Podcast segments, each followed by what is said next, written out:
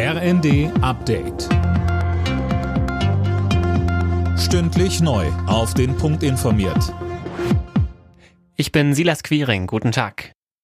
Die Lufthansa will bald entscheiden, ob und wenn ja, wie viele Flüge morgen und übermorgen gestrichen werden müssen.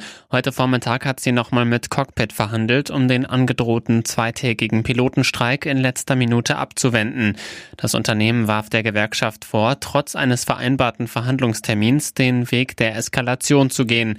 Bereits letztes Wochenende hatten die Lufthansa-Piloten den Flugbetrieb der Airline lahmgelegt. 130.000 Passagiere waren betroffen.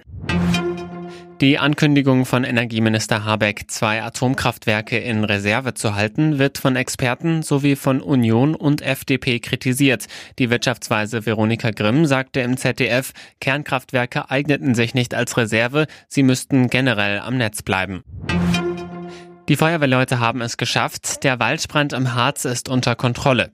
Noch immer sind aber anderthalb Millionen Quadratmeter Wald betroffen. Christiane Hampe, was hat denn den Durchbruch bei den Löscharbeiten gebracht? Die Löschflüge aus der Luft, das hat sich gestern Abend schon gezeigt. Das Gebiet unterhalb des Brockens ist nämlich total steil und damit schwer zugänglich. Mehrere Löschflugzeuge und Hubschrauber waren im Dauereinsatz. Aktuell sind immer noch 180 Feuerwehrleute vor Ort. Die Löscharbeiten werden sicher auch noch ein paar Tage andauern. Schön wäre natürlich so ein richtig satter Landregen, aber der ist bislang nicht in Sicht. Prinz Harry und seine Frau Meghan sind heute in Deutschland zu Besuch. Das Paar wird sich in Düsseldorf über die Planungen für die nächsten Invictus Games informieren. Düsseldorf wird die Wettkämpfe von Kriegsversehrten im kommenden Jahr austragen. Alle Nachrichten auf rnd.de